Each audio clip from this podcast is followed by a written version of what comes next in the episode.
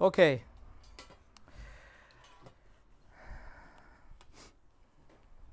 C'est avec une grande joie, avec excitation, avec reconnaissance, avec, euh, oui, joie que je vous invite à ouvrir la parole de Dieu dans le psaume 46. Nous allons ouvrir la parole de Dieu dans le psaume 46. Psaume 46, comme vous le savez, nous sommes en train d'étudier d'une façon systématique la première épître de Pierre, mais aujourd'hui, on s'arrête un peu et nous allons voir le psaume 46. Et comme vous le savez aussi, dans la providence de Dieu, nous tous dans cette pièce, peut-être la plupart de nous, tous ici, nous avons traversé des moments très difficiles, des moments très intéressants, des épreuves, des défis. nous avons dû faire face à de nombreuses euh, tempêtes dans les derniers mois, dans de plusieurs domaines, dans des intensités différentes, mais nous tous, nous sommes ici aujourd'hui pour remercier Dieu.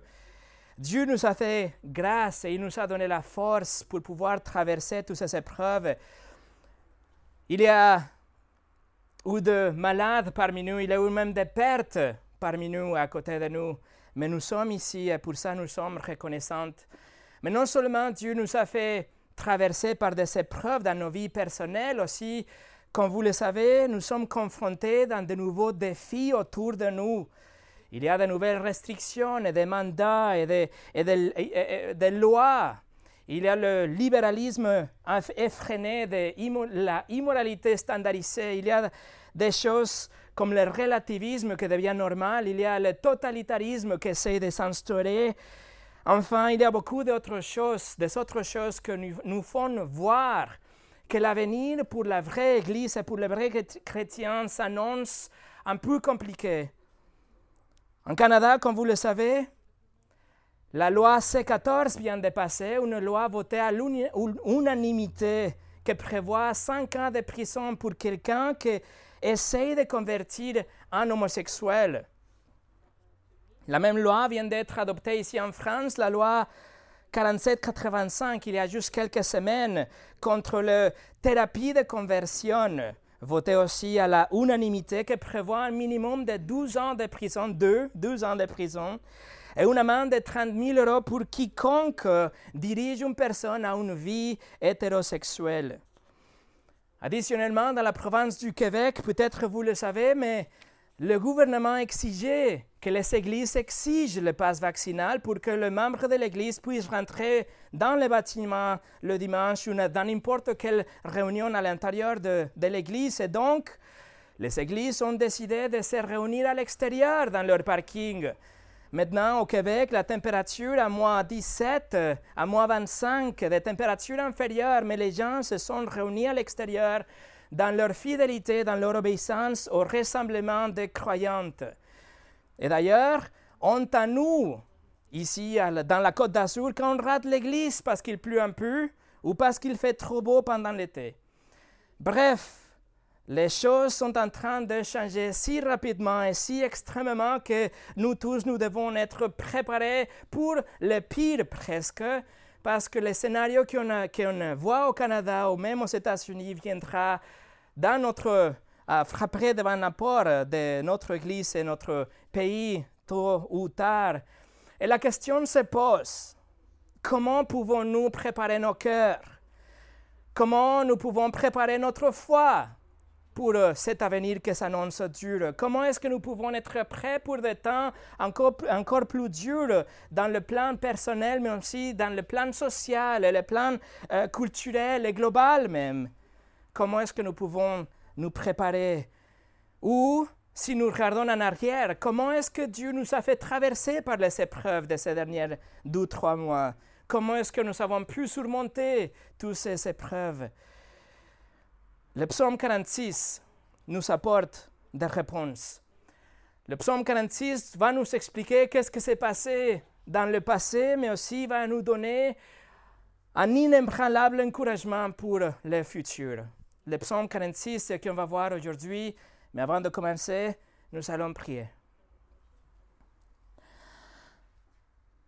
Seigneur, quelle privilège de nous retrouver ici aujourd'hui et pour ouvrir ta parole ensemble, Seigneur, dans un pays qui est toujours libre, dans une, euh, une atmosphère de paix, de liberté. Aujourd'hui, nous pouvons venir ici pour étudier ta parole. Seigneur, je te demande et je t'en supplie que tu utilises ce que tu as déjà dit, que tu as laissé écrit et préservé pour nous, pour encourager ton Église, pour nous donner la force pour le futur, la foi pour le futur. Seigneur, qu'on puisse toujours trouver notre refuge en toi. Seigneur, utilise la prédication de ta parole aujourd'hui pour encourager ton Église, pour reprendre ce que doit être euh, euh, euh, corrigé, mais aussi pour sauver quelqu'un aujourd'hui. Au nom de Jésus. Amen. Mon message d'aujourd'hui s'appelle Nous sommes sans crainte. Avant de lire ces psaumes ensemble, je voudrais juste attirer votre attention à deux choses en général. La première chose, c'est la courte introduction que vous trouvez tout au début de votre, de votre psaume. Si vous avez une, Bible en français, c'est le verset 1. C'est une courte introduction et ensuite la structure générale de ces psaumes. Ce petit titre, le verset 1 dans le livre en français, c'est marqué au chef de chantre. Comme nous l'avons déjà étudié ici, le psaume était comme des paroles pour après être chanté avec la musique dans le, dans service, dans la louange, dans le temple. Donc, ces psaumes étaient dirigés au chef de chantre pour qu'après, il puisse diriger la louange. Et après, la deuxième chose que vous voyez là, c'est que ces psaumes étaient écrits par le fils de Corée. Le fils de Corée était de musicien dans le temple, selon 2 euh, Chroniques, le chapitre 20. Et aussi, troisième chose, elle nous dit que c'est une cantique sur au selon à la mode, que c'était un terme hébraïque pour faire référence à jeunes femmes, c'est-à-dire que ces chants étaient, étaient chantés ou guidés, euh, les chants par des sopranos, si vous voulez, dans un ton plus aigu, pour qu'après le, le reste puisse chanter ensemble. Ça, c'est le petit titre que vous avez dans vos Bibles. Ensuite, regardez juste en général la structure de ces psaumes. Si vous faites attention, vous allez voir trois fois le mot cela. Verset 4, verset 8 et verset 12.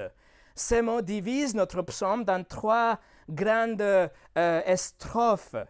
Et le mot, comme vous le savez, c'était quelque chose pour donner, pour donner une pause dans le chant. C'était dessiné pour vous, vous amener à la méditation de ce que, vient, que vous venez de chanter. C'était pour mâcher ou digérer ce que nous allons lire ensemble aussi.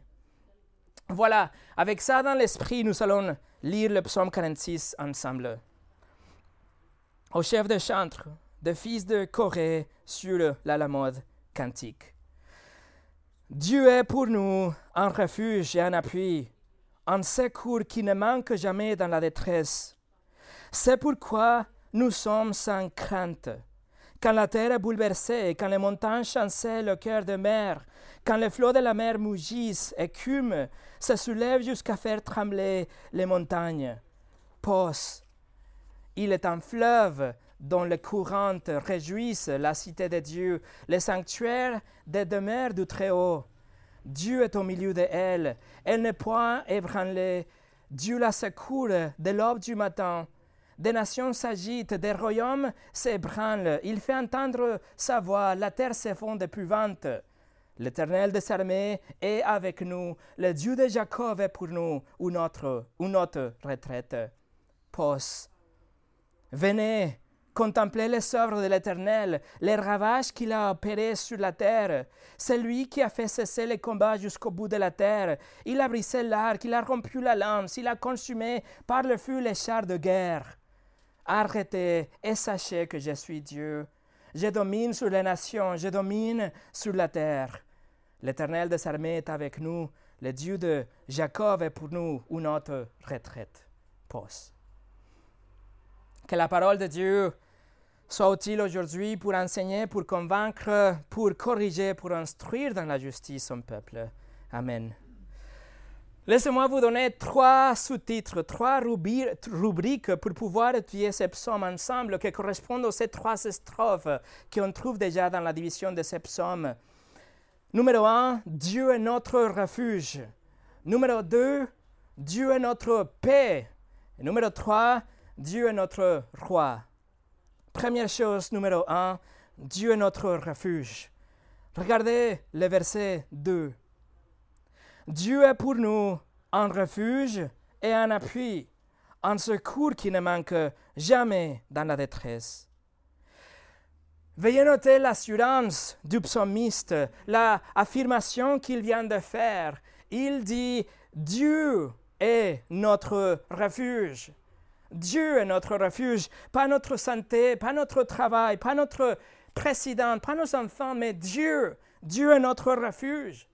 Pas mon intelligence, mon cercle d'influence, pas mon, mon diplôme. Dieu, Dieu est notre refuge. Et remarquez aussi qu'il ne parle pas de, de, n'importe quel Dieu, de Dieu du monde, le Dieu de, de la culture d'aujourd'hui, mais le psalmiste fait référence à Dieu par son nom trois fois tout au long de ces psaumes. Verset 8, verset 9 et verset 12. Vous, vous trouvez la traduction en français comme l'Éternel, mais vous le savez, caché derrière l'Éternel, nous trouvons le nom de Dieu, Yahweh, le seul vrai Dieu, le Dieu de la Bible, appelé aussi le Dieu de Jacob, deux fois, verset 8 et verset 12. Alors nous parlons que de Dieu de la Bible. Nous parlons que de ce Dieu, le Dieu et Père de notre Seigneur Jésus-Christ. Il est notre refuge. Le seul endroit où je peux vraiment me cacher et je peux vraiment trouver la sécurité infinie, c'est en Dieu, mais dans ce Dieu, le Dieu de la Bible. Il est un refuge de la vérité. Tout le reste, c'est un mensonge, même si il ressemble être un vrai refuge, tout le reste, c'est un mensonge. Dieu est le refuge d'amour. Tout le reste vous déteste. Tout le reste est censé à vous détruire. Mais Dieu, notre refuge, il est un refuge d'amour. Il nous aime vraiment.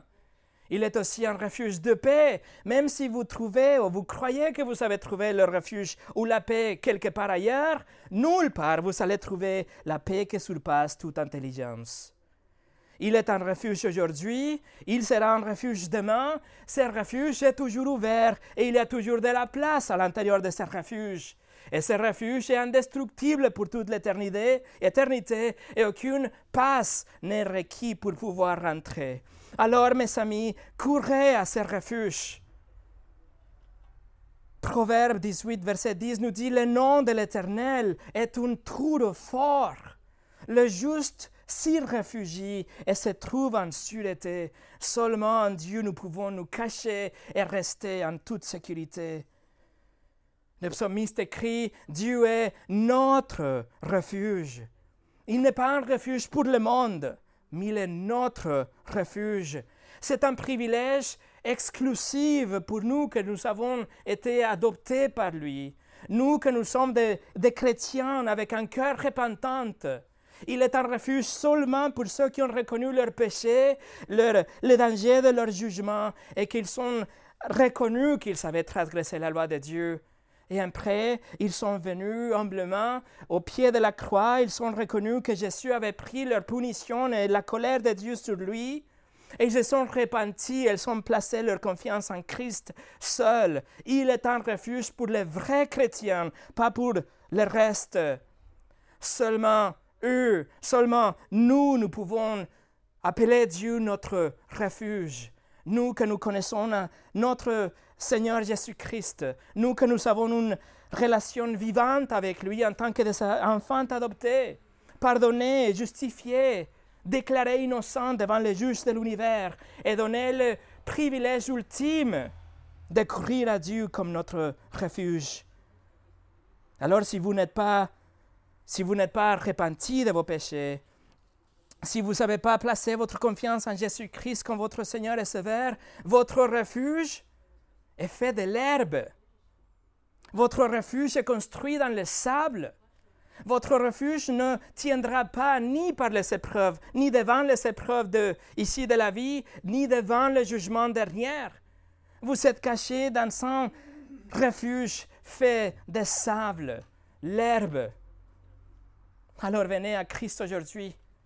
Venez à Christ aujourd'hui dans la repentance et la foi, et vous aussi, vous pourrez dire, Dieu est mon refuge. Non seulement il est notre refuge, mais le verset 1 de notre psaume nous dit, le verset 2 nous dit qu'il est aussi un appui ou notre force.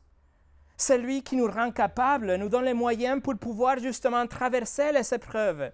C'est lui qui nous a amenés à traverser la sécheresse et la tempête des derniers mois.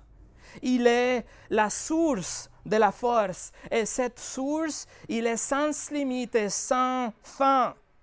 Il est une source inépuisable pour son peuple. Il est une source de force pour tous ceux qui ont venu à Christ comme leur Seigneur et Sauveur. Ce dont vous avez besoin dans les moments difficiles, mes amis, ce n'est pas votre portable, votre porte-monnaie. Ce n'est pas vos amis et votre docteur. Ce n'est pas le gouvernement et votre assureur. Ce n'est pas votre stratégie et votre, vos investissements. Ce dont vous avez besoin, c'est d'un refuge pour vous cacher et de la force pour pouvoir bouger et avancer. Vous avez besoin de Dieu Tout-Puissant, le refuge pour ceux qui sont ses enfants. Verset 2 nous dit, Dieu est pour nous un refuge et un appui, un secours qui ne manque jamais dans la détresse. Et l'expression en hébreu nous dit vraiment qu'il est vraiment présent dans la détresse. À quoi ça sert si Dieu est tout-puissant, mais il est éloigné? À quoi ça sert si Dieu est tout-puissant, mais il est un être impersonnel? À quoi ça sert s'il est un refuge, mais il est vraiment éloigné de ma vie, à part de ma vie? Non, il nous dit qu'il est vraiment présent. Il ne manque jamais dans la détresse. Veuillez noter que ces versets présupposent que nous aurons la détresse. Nous allons passer par des épreuves. Ce verset nous le dit. Les Écritures ne promettent nulle part une vie exempte de ces épreuves. Cependant, chaque fois, la Bible affirme que Dieu sera là pour nous dans les moments de, la détresse, surtout dans les moments difficiles. Et le mot en hébreu qu'il utilise, c'est psaume, c'est très intéressant, nous dit que Dieu est vraiment présent, qu'il est excessivement présent. Il dit qu'il est abondamment présent. Il est présent dans un degré élevé pendant la détresse. Alors si vous vous sentez seul, vous êtes en train de croire à mensonge. Dieu vous dit qu'il est vraiment, mais vraiment présent, surtout dans la détresse. Mes amis, Dieu ne croit pas à la distanciation sociale. Il est excessivement présent, surtout dans la détresse. Alors, quelle devrait être notre attitude en face de ces vérités? Quelle devrait être la réponse, la conséquence naturelle d'un cœur qui trouve son refuge en Dieu, sa force en Dieu, dans un Dieu qui est abondamment présent dans la détresse? Verset 3. C'est pourquoi nous sommes sans crainte nous sommes sans crainte. Le psalmiste vient d'écrire qu'une phrase. Il vient d'écrire que le verset 2, et il arrive déjà à la conclusion, il dit, c'est pourquoi nous sommes sans crainte. Parce que Dieu est comme ça, parce que nous savons comme il est, parce que dans sa parole, il me dit comme il est, parce qu'on croit ce qu'il a déjà dit par toutes ces choses, parce qu'on croit dans son caractère, parce qu'on connaît notre Dieu. Nous ne tremblerons pas. Nous ne tomberons pas dans la piège de l'anxiété. Nous ne serons pas ébranlés par les épreuves. Nous n'aurons pas peur. Nous sommes sans crainte l'attitude de notre cœur au milieu de la tempête, notre réponse en tant que louange, c'est un cœur qui s'incline dans l'adoration, mais c'est un cœur rempli de courage, rempli de confiance dans le Dieu qu'on confesse et dans le Dieu qu'on adore. Nous n'aurons pas peur. Probablement, vous connaissez par cœur le verset 4 du psaume 23. Psaume 23, verset 4 nous dit, Quand je marche dans la vallée de l'ombre de la mort, je ne crains aucun mal. Pourquoi il ne craint aucun mal, aucun mal, roi David? Il répond, car tu es avec moi. Si Dieu est avec nous, on n'a rien à craindre. Tout le reste de notre psaume 46, c'est le développement de cette même idée. Peu importe ce qui se passe dans, dans mon corps avec ma santé, peu importe ce que ça se passe dans ma ville, en France, en Ukraine, ou à Wuhan, peu importe ce qui va gagner les prochaines élections ou les nouvelles lois qui vont passer, nous sommes sans crainte parce que nous trouvons en Dieu notre refuge et notre force et il est vraiment présent lorsque nous avons besoin de lui le plus. Regardez les versets 3 et 4. C'est pourquoi nous sommes sans crainte. Quand la terre est bouleversée, quand les montagnes chancellent au cœur de mer, quand les flots de la mer mugissent, s'écument, se soulèvent jusqu'à faire trembler les montagnes, pause. Le psalmiste, dans ce langage poétique, il essaie de trouver les événements les plus grands la chose la plus exagérée. Ce sont des hyperboles. Il dit, bien que la chose la plus immuable qu'on connaît, dans la terre, change, même si les choses les plus grandes, les plus fortes qu'on connaît, dans les montagnes, collapsent dans la mer, même si la mer crie et les montagnes tremblent fièrement, n'importe quel événement cataclysmique s'affiche dans la nature, nous sommes sans crainte. D'ailleurs, la psychose et le délire du changement climatique s'arrêtent ici. Et à la fin de verset 4, le psalmiste nous appelle à faire une pause. C'est là. Il veut que nous considérions vraiment ce qu'on vient de lire il, voudrait vraiment que nous recevions dans nos cœurs, qu'on arrive à réfléchir et assimiler la, la confiance illimitée à laquelle nous sommes appelés dans ces psaumes. Si Dieu est notre refuge, si Dieu est notre force, s'il est vraiment présent dans les épreuves, nous sommes sans crainte. La question est, mes amis, vous y croyez? Martin Lloyd Jones a écrit La foi est refuser de paniquer. Si on croit dans ces vérités, nous n'allons jamais paniquer.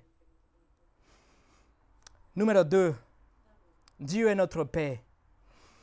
Non seulement il est un refuge, mais aussi il est notre paix. Versets 5 et 6. Par contre, la Bible de Genève, c'est la Bible qu'on utilise, commence avec Il est un fleuve, comme si il parlait de Dieu, Dieu est un fleuve, mais littéralement c'est marqué il y a un fleuve. Donc je vais le dire comme ça. Verset 5. Il y a un fleuve dont le courant réjouisse la cité de Dieu, les sanctuaires de demeure du Très-Haut. Dieu est au milieu de elle. Ne point ébranlée. Dieu la sécure de l'aube du matin. Il y a dans ces versets un sentiment de tranquillité, surtout après les événements tumultueux et apocalyptiques des, versets précédents, les versets 3 et 4. Le contraste ici, c'est dramatique parce que soudainement, nous sommes présentés devant la paix d'un fleuve au milieu d'une ville, la cité de Dieu, Jérusalem. Et cette rivière, cette fleuve qui traverse la ville. Ça peut être que le psalmiste regarde en avant, peut-être qu'il, d'une façon prophétise, ce qu'on trouve dans l'Apocalypse euh, euh, chapitre 22, le fleuve de l'eau de la vie, la nouvelle Jérusalem, la paix et la cité où Dieu habite dans le futur. Ça peut être que le psalmiste imagine le jardin d'Éden dans le passé aussi, le fleuve au milieu du jardin et la présence de Dieu que demeurait dans le jardin d'Éden. Ou peut-être qu'il fait référence au réservoir de Siloé, le tunnel de Ézéchias, qui était capable d'amener euh, de l'eau à Jérusalem en cas de siège. Si la ville était euh, assiégée, il pouvait quand même vivre parce qu'il cette, euh, avait ce tunnel avec de l'eau qui amenait de l'eau à l'intérieur de la ville. En tout cas, l'image qu'il nous présente ici, c'est qu'il y a de la paix dans la cité de Dieu. Mais la paix de cette ville n'est pas basé dans l'épaisseur des murs les effectifs de leur armée, ou même dans l'approvisionnement d'eau. Il y a une paix ici parce que la présence de Dieu est au milieu de elle, nous le dit la première partie de verset 6, que Dieu est au milieu de elle.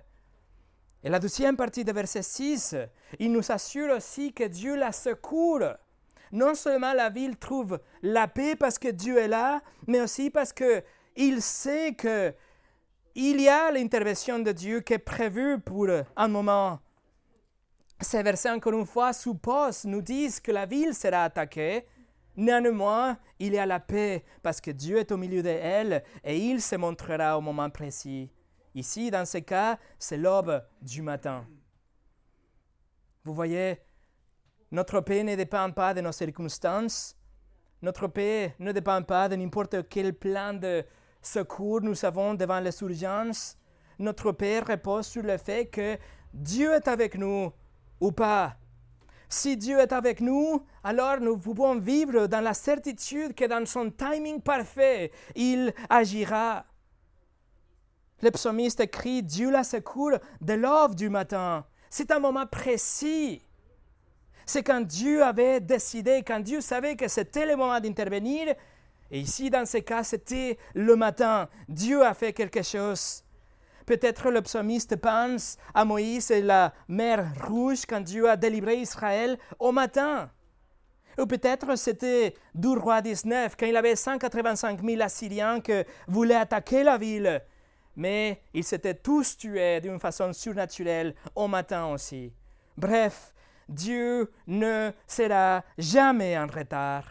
Dieu a dans son timing parfait le moment précis quand il va intervenir et nous devons faire confiance dans son plan. Verset 7. Des nations s'agitent, des royaumes s'ébranlent, il fait entendre sa voix, la terre se fond d'épouvante comme dans le verset 4, le psalmiste continue à peindre un tableau qui nous, ferait courir vraiment dans ce refuge. Ici, ce n'est pas la terre qui est sécuée, mais c'est les nations qui rugissent comme des bêtes féroces. Ici, ce sont les nations et les royaumes qui, s'agitent en colère. Ces royaumes et tous ces gens qui essayent d'attaquer la ville de Dieu. Le psalmiste nous a amenés dans une un, euh, un effondrement cosmique dans la première partie de ce psaume, et maintenant ces troubles politiques et tous ces mouvements sociaux qui nous fait, qui nous fait avoir peur. Les nations et les royaumes veulent dévorer la ville de Dieu, mais aussi ils veulent démarrer, euh, pardon, dévorer la famille et la ville et l'église où Dieu demeure. Mais vous savez quoi? Deuxième partie de verset 7. Dieu fait entendre sa voix, la terre s'effondre. La terre, la terre s'effondre comme des cires. La voix de Dieu, même pas, même pas une voix forte, même pas un cri de guerre. Il doit, il, a, il, a, il doit juste dire quelque chose. Et la terre va se, fondre comme la cire. Quand Dieu parle, les rugissements et les rébellions et les tempêtes c'était. C'est comme ça que Dieu a créé l'univers, n'est-ce pas? Il a dit. Et c'est comme ça qu'à la fin, l'univers sera détruit et recréé. Tout sera fondu à l'ordre du Seigneur. 2 Pierre 3.10 nous dit, le jour du Seigneur viendra comme un voleur. En ces jours, les cieux passeront avec fracas. Les éléments embrassés se dissoudront. Et la terre, avec les œuvres qu'elle renferme, sera consumée. Écoutez, si la terre, si l'univers se fond avec un mot de Dieu, priez pour vos ennemis et priez pour votre famille, et priez pour vos leaders, et priez pour votre ville et pour votre pays. Que leur cœur soit fondu par la parole de Dieu, par l'évangile de Jésus-Christ, qu'il soit fondu et qu'il arrive à la repentance et la foi. Verset 8. L'Éternel des armées est avec nous. Le Dieu de Jacob est pour nous une autre, une autre retraite, poste. Le Seigneur des armées, le commandant de myriades et myriades des anges. Dieu est à côté de nous. Dieu est notre allié. Il est dans notre équipe, ou plutôt nous sommes dans son équipe. Et quiconque décide de se battre contre lui, il est vraiment, mais vraiment un fou total. Si Dieu est avec nous, qui sera contre nous? Gardez votre doigt ici, allez avec moi au 2 Rois chapitre 6. 2 Rois chapitre 6. Dans ce chapitre, nous avons Élisée et son serviteur. Tous les deux sont entourés par l'armée ennemie. C'est tous les deux contre l'armée du roi de Syrie. 2 Rois chapitre 6, regardez verset 15 au 17. 2 Rois chapitre 6, verset 15 au 17. Le serviteur de l'homme de Dieu s'éleva de bon matin et sortit. Et voici une troupe entourait la ville avec des chevaux et des chars. Et le serviteur dit à l'homme de Dieu, Ah mon Seigneur, comment ferons-nous? Il répondit, Ne crains point, ne crains point, car ceux qui sont avec nous sont un plus grand nombre que ceux qui sont avec eux. Élisée pria et dit, Éternel, ouvre ses yeux pour qu'il voie. Et l'Éternel ouvrit les yeux du serviteur, qui vit la montagne pleine de chevaux, de chars et de chars de feu autour d'Élisée. Mes amis, c'est Dieu, le Dieu d'Élisée, est avec nous. Le Dieu désarmé est avec nous. Et si Dieu est avec nous, qui peut être contre nous? La nature ne peut pas l'ébranler, les nations ne peuvent pas le accabler, les royaumes ne peuvent rien faire contre ces rois, ces dieux. Donc, conclusion, nous sommes sans crainte et Dieu est notre paix. Retournez au psaume 46. Dieu est notre paix. Et après la deuxième partie de verset 8, dit que Dieu, le Dieu de Jacob, le Dieu d'Israël, est avec nous. Ben oui, aucun autre Dieu ne peut apporter la vraie paix, mais le Dieu de Jacob, il est une autre retraite dans notre traduction. Littéralement, il est une forteresse, il est un rempart il est quelque chose que suppose une hauteur inaccessible. Il est pour nous une forteresse impénétrable. Ça, c'est le Dieu de Jacob et il est avec nous. Ceci, mes amis, c'est le point culminant de ce psaume, qui d'ailleurs sera répété comme le dernier verset, le verset 12. C'est quelque chose digne d'être répété, c'est quelque chose que nous devons chanter répéter pour le bien de notre âme et aussi pour la louange de son nom. Nous devons nous rappeler, nous rappeler répéter, Tu es le Seigneur des armées. Tu es le Dieu d'Israël. Tu es notre forteresse. Tu es une forteresse impénétrable. Mes amis, écoutez, ce psaume est beaucoup plus grand qu'un simple Seigneur, aide-moi dans mon petit problème. Ce psaume vraiment nous met et nous conduit dans la louange, nous montre la grandeur de notre Dieu. Alors nous arrivons devant ce grand Dieu et nous nous prosternons devant lui et on va l'adorer pour ce qu'il est. Et en conséquence, nous allons lui offrir notre cœur, que ça sera un cœur plein de courage et de confiance en lui. Nous sommes sans crainte, pas parce que nous sommes forts, mais parce que nous connaissons qui est notre Dieu.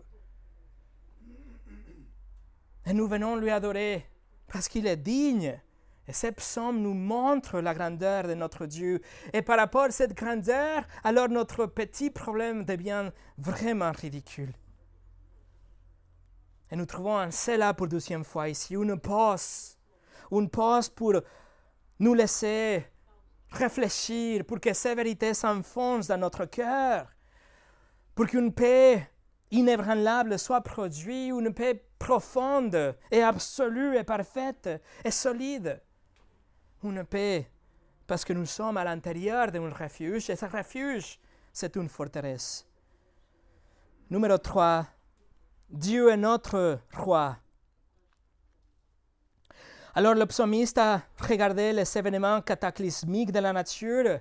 Il a aussi imaginé la agitation politique des royaumes et la culture que ces rangs qui viennent attaquer le peuple de Dieu. Et maintenant, il va nous rappeler que Dieu règne souverainement sur toutes les choses. Versets 9 et 10. Venez, contemplez les œuvres de l'Éternel, les ravages qu'il a opérés sur la terre. C'est lui qui a fait cesser les combats jusqu'au bout de la terre. Il a brisé l'arc et il a rompu la lance. Il a consumé par le feu les chars de guerre. Le psalmiste commence avec douze impératives. Venez, contemplez. Il nous appelle pour qu'on pour qu'on vienne voir qu'on vient voir, être attentif à tout ce que Dieu a déjà fait. Il nous demande de voir les ravages que Dieu a produits suite au combat, suite aux victoires sur ses ennemis dans le contexte de ces psaumes. Dans sa souveraineté, verset 10, Dieu fait cesser les combats. Il casse les armes, il brûle les chars de guerre, il n'y a pas de négociation devant Dieu Tout-Puissant. Il n'y a pas de compromis dans le royaume de cet roi. Il, tout simplement, vient conquérir, et conquiert avec puissance. Quand il décide que la guerre est finie, la guerre est finie. Point à la ligne. Laissez votre doigt ici et allez avec moi à l'Apocalypse chapitre 20 le livre de l'Apocalypse chapitre 20, juste pour quelques secondes. Dans le livre de l'Apocalypse chapitre 20, nous avons la description d'un rassemblement des nations. C'est la tentative finale pour les nations du monde, pour qu'ils viennent attaquer la ville de Dieu, pour, pour euh, finir le royaume de roi Jésus, qui était le roi pendant mille ans dans le royaume millénaire. Et toutes ces nations viennent se rassembler. Et ils sont prêts pour la guerre. Mais Dieu agit. Apocalypse verset 7. Quand les mille ans sont accomplis, seront accomplis, Satan sera relâché de sa prison et il sortira pour séduire les nations qui sont aux quatre coins de la terre, Gog et Magog, afin de les rassembler pour la guerre. Leur nombre est comme le sable de la mer. Ils montèrent à la surface de la terre et ils investirent le camp de sang et la ville bien-aimée. Mais un feu descendit du ciel et le dévora point. Et le diable qui les séduisait fut jeté dans les temps de feu et de soufre, où sont la bête et les faux prophètes?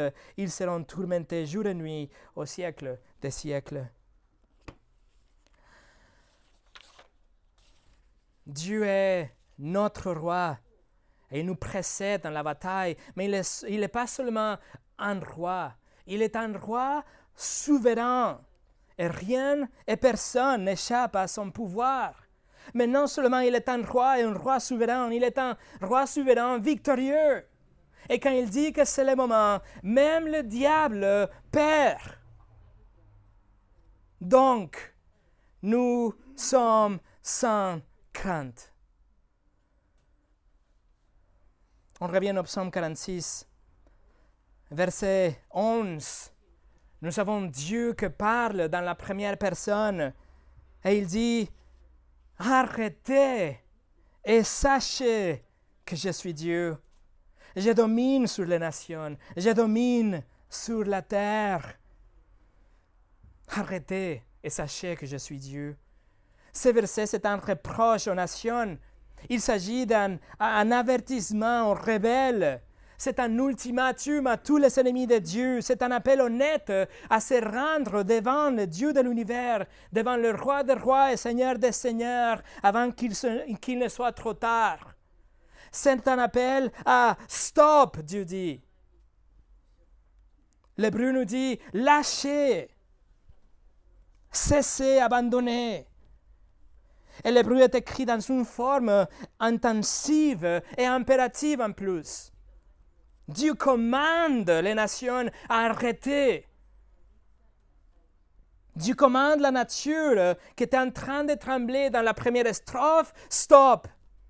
Les nations qui étaient en train de, rougir dans la deuxième strophe, stop. Il dit, cessez d'insister. Renoncez à votre agenda contre la parole de Dieu. Agitez le drapeau blanc. Abandonnez tout et sachez que je suis Dieu. Voici le message pour la France et la Chine et la Russie, les États-Unis, l'Allemagne, le message pour les pays au monde et les dirigeants de toutes les nations. Sachez ceci, Dieu gagne. Il est et sera pour toujours le roi de l'univers. Il ne sera jamais mis en accusation et son mandat n'est pas soumis au vote. Il déclare dans la deuxième partie de verset 11 et selon et consistante, d'accord, pardon, en accordance avec toute la Bible, qu'il sera exalté, qu'il domine par-dessus de toutes les choses, la nature et les nations et les royaumes il sera reconnu comme l'ultime souverain de l'univers. Donc, nous sommes sans crainte. Verset 11, c'est une réprimande aux rebelles, toutes les nations et tous les gens qui s'opposent à la parole de Dieu. Mais en même temps, c'est un réconfort pour son peuple. Chrétiens, chrétiennes, arrêtez Lâchez, cessez et sachez qu'il est Dieu. Quand notre cœur est en train de trembler dans la peur et l'angoisse, stop, restez tranquille, respirez, relâchez. Et sachez qu'il est Dieu. Respirez profondément et montrez un cœur de courage, de confiance dans le Dieu que vous croyez. Lâchez et cessez. Reconnaissez qu'il règne aujourd'hui, même à travers les épreuves, et qu'il sera exalté à la fin de l'histoire. Dieu a déclaré à travers le prophète Esaïe, Esaïe 46, versets 9 et 10, il, dit, il a dit, Souvenez-vous de ce, de ce qui s'est passé dans les temps anciens, car je suis Dieu et il n'y a point d'autre. Je suis Dieu et nul n'est semblable à moi. J'annonce dès le commencement ce qui doit arriver et longtemps d'avance ce qui n'est pas encore accompli. J'ai dit, mes arrêts subsisteront et j'exécuterai toute ma volonté. Et même quand nous ne savons pas qu'est-ce qui se passe exactement, quand nous ne comprenons qu'est-ce qui se passe dans la vie autour de nous, quand on se sent désespéré, même oublié, juste comme nous, comme nous l'avons ressenti dans les derniers mois d'une façon ou d'une autre, Dieu nous dit arrêtez, respirez, lâchez et sachez que je suis Dieu. Dieu nous aime et il orchestre toutes les choses pour nous conformer de plus en plus à l'image de son Fils et pour sa gloire. Vous connaissez ces versets, Romains 8, 28 et 29. Nous savons que toutes choses concourent bien de ceux qui aiment Dieu, de ceux qui sont appelés, appelés selon son dessein. Car ceux qu'il a connus d'avance, il s'est aussi prédestiné à être semblable à l'image de son Fils.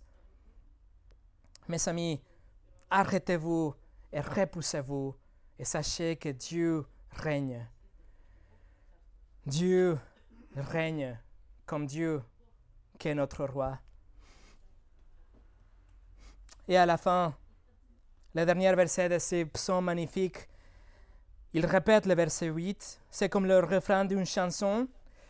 Et c'est répété parce que si vous assimilez ceci, vous vivrez jamais dans la peur. Vous n'aurez jamais rien à craindre. Quoi qu'il arrive, verset 12, l'Éternel des armées est avec nous. Le Dieu de Jacob est pour nous une autre retraite. Pause. Nous pouvons être confiants dans Dieu notre roi, qu'il sera exalté parmi les nations, qu'il est en train de, gouverner, régner même aujourd'hui, et qu'il est pour nous une forteresse. Nous pouvons nous tenir debout dans les caractères et les promesses de Dieu notre roi, et nous pouvons hardiment déclarer, nous sommes sans crainte. Ça, ça doit être comme le slogan de notre famille et même de notre Église. Nous sommes sans crainte parce que Dieu est notre roi. Campbell Morgan, un prédicateur britannique des années 1900, écoutez ce qu'il a dit. L'homme qui mesure les choses selon les circonstances de l'heure est rempli de crainte. L'homme qui voit l'Éternel sur son trône en train de gouverner n'a pas de panique. Et pour finir, Martin Luther a cloué ses 95 thèses à l'église de Wittenberg en Allemagne en 1517. Il a déclenché ce qu'on connaît aujourd'hui comme la réforme protestante, que c'était vraiment une mission de, secours du, vrai évangile, de, la, euh, ténèbres de l'église catholique. Et Luther, bien sûr, il est devenu un ennemi de l'État. Luther était détesté par le système parce qu'il disait, il prétendait détenir la vérité dans la parole de Dieu. Luther a été donné 60 jours pour se rétracter. Et il a patienté jusqu'au 59e jour. Et là, il a rassemblé ses étudiants et a brûlé en public la demande de rétractation sur la place centrale. Donc, il est devenu beaucoup plus et pire l'ennemi de l'État. Donc en 1521, il était jugé pour hérésie et on lui a demandé de se rétracter encore une fois. Et Luther a demandé encore de temps pour y réfléchir. Ils ont donné un jour pour qu'il pense à sa réponse. Le lendemain, debout devant le, euh, conseil plus puissant de l'Europe, l'Église catholique, et devant l'homme le plus puissant en Europe, le père Charles, Charles Quint, il a refusé de se rétracter. Qu'est-ce qui a donné à Luther un tel courage, un cœur sans crainte? Réponse, le psaume 46. Luther savait, c'est pas qu'il croyait que Dieu était son refuge, mais il le savait que Dieu était une forteresse, qu'il pouvait se cacher dans le Dieu qui était un refuge et la paix et le roi. En fait, six ans plus tard, 1527, dans le contexte de la peste bubonique, la peste qui a presque pris la vie de son fils, c'était un contexte de maladie, de désespoir, de ténèbres, de découragement et même de la mort.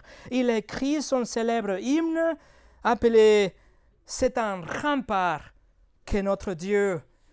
Et cet hymne a été inspiré de ses méditations sur le psaume 46.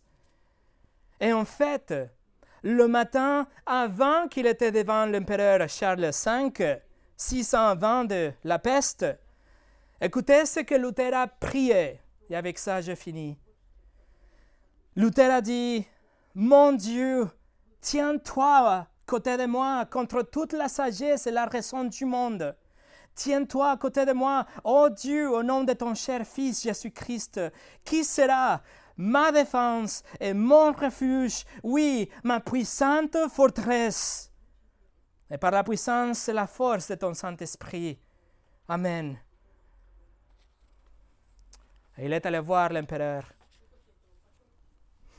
l'homme le plus puissant de l'Europe, avec une Bible dans la main. Prions ensemble. Seigneur, nous te remercions pour ta parole, que nous donne vraiment